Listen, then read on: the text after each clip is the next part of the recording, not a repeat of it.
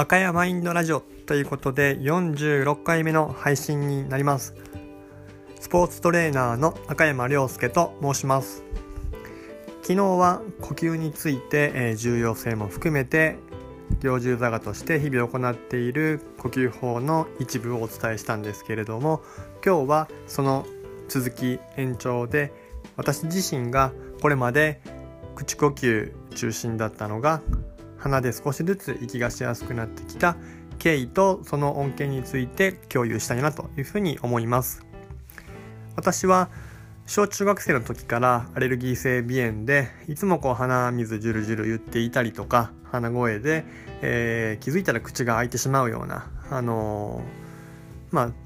スタイルといいますかあのー、表情筋の、まあ、使いにくさ呼吸の仕方というのが日常的にありました。しかもですね、えー、呼吸する時に、えー、鼻が使えていないっていうのが、まあ、無自覚だった、まあ、言われてみれば気づけるんですけどちゃんとこう意識しきれていなかったので鼻水をズルズルズルとこう吸い込んでし吸い込むというかあの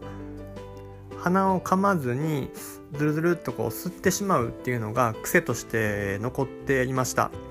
それがひょんなきっかけで、えー、パートナーから、えー、その鼻をこうすするのをやめてちゃんと噛んだ方がいいんじゃないかというふうに指摘されてそこから、えー、そんなに鼻すすってるっていうのは自覚していなかったので鼻すすってたらあの言ってもらってもいいっていうことで、えー、必ず鼻をまあ噛むようにしました。そうするとかなりの量、えー、鼻をまあ噛んで、えー、水分がですね体外に出たのかそこから23日で、えー、12キロほどですねただ鼻を噛むだけで体重が減ったんですけどそれはかなり驚きだったんですけどそれが、えー、半年少し前になります。でそこから少しずつ少しずつ、えー、鼻呼吸ができるようになってきて、えー、そうすると口と鼻の使い方について意識するようになりえー、最近始めている英語のセッションでも自分の舌がですね思い通りに使えないっていうことを改めてこう気づくようになったりして、えー、口が開けっぱなしだと舌もうまく使えていないっていうのはよく言われるんですけども今、えーまあ、コロナの件でですね免疫力が、えーまあ、注目浴びていると思うんですけども実はこの鼻呼吸と口呼吸に関しては免疫力に非常にあの大きな影響があります。わかりやすいところで言うと、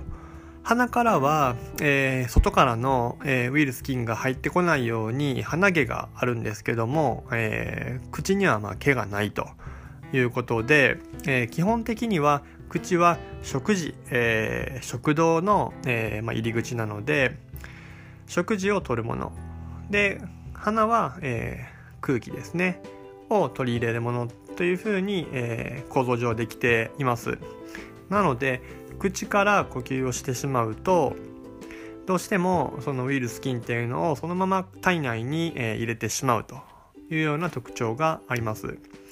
また口が開いていて、えー、乾いてしまうと、えー、口の中に本来あるですね、えー、まあ、菌を、え働きにくくさせてしまったりっていうようなネガティブな要素もあるそうです。そういうことも整理しながら、えー、ここ数ヶ月ですね、えー、過ごしていると、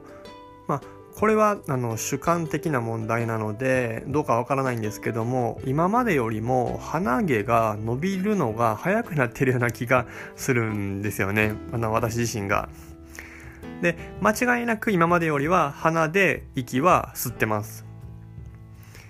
で、えー、これまでよりも鼻毛が伸びるのが早い気がすると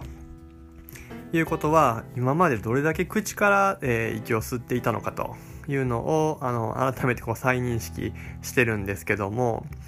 呼吸っていうのはあの無意識にあるものなんですけども無意識に、えー、行っている、えー、呼吸機能っていうのが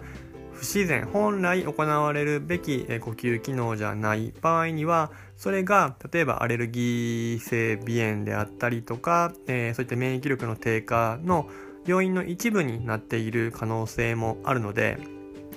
まあ、一部のま学説によると、えー、例えば小中学生でですね話聞く時に口がポカーンと開いてしまうような、えー、まあ選手というか生徒が集中力がなかなかこう上がらない上がりにくいっていうような、えー、データもあるそうです。で、え、私自身もですね、えー、口がポカーンと開いてしまいやすい方ではあったんですけども口元の筋肉の使い具合下の筋肉の使い具合と頭頸部の筋肉の緊張具合姿勢保持っていうのが密接に関わっているというのはセラピストとして人の体を見る上で、えー、常に見ていた視点ではあるので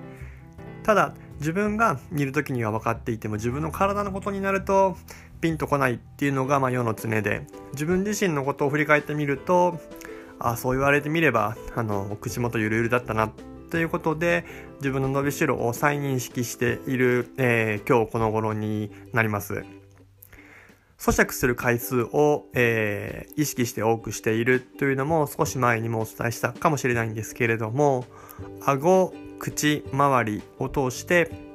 呼吸機能というのはまあ、小中学生の時からなので、えー、20年以上ですね20年以上無意識的に私自身が行ってきた習慣が自分の免疫力を下げたり、えー、呼吸機能を低下させたりあるいは食事が身になりにくいような状況になっていたなというふうに感じています。まあ幸いこれからの人生の方がおそらく長いので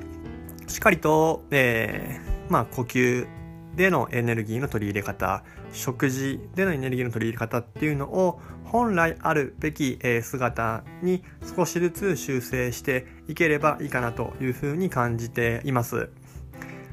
もしですね、この、はい、配信を聞かれた方、あの、私に会った時に、口開いてるような姿があったらですね、ぜひ指摘していただけたらいいかなと思うんですけれども、こういうふうにこう自分の癖を、えー、周囲の人に共有するメリットっていうのは、おかしいなと思う時に指摘してもらえるのでなかなか無意識の習慣癖っていうのを他人から指摘してもらうきっかけってないんですけどそれが自分の中で変えたいなと思うきっかけであったりそれを変える目的があり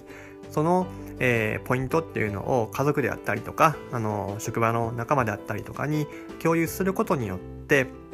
解決できていない時に指摘してもらえるというあの好影響もありますのでもしですね皆さんの中で、えー、こういった癖を直したいなっていうところがあったらその癖を、えー、まあ、指摘されてもそんなにこうイライラしないような間柄の方にですね共有することをお勧めします。私自身はそういう風にして少しずつ、えー、癖が変わってきてなくなってきて今に至ります。ということで今日はえー、口呼吸だった赤山が鼻呼吸が少しずつできるようになってきて鼻毛が伸びやすくなってきたという近況について共有しました。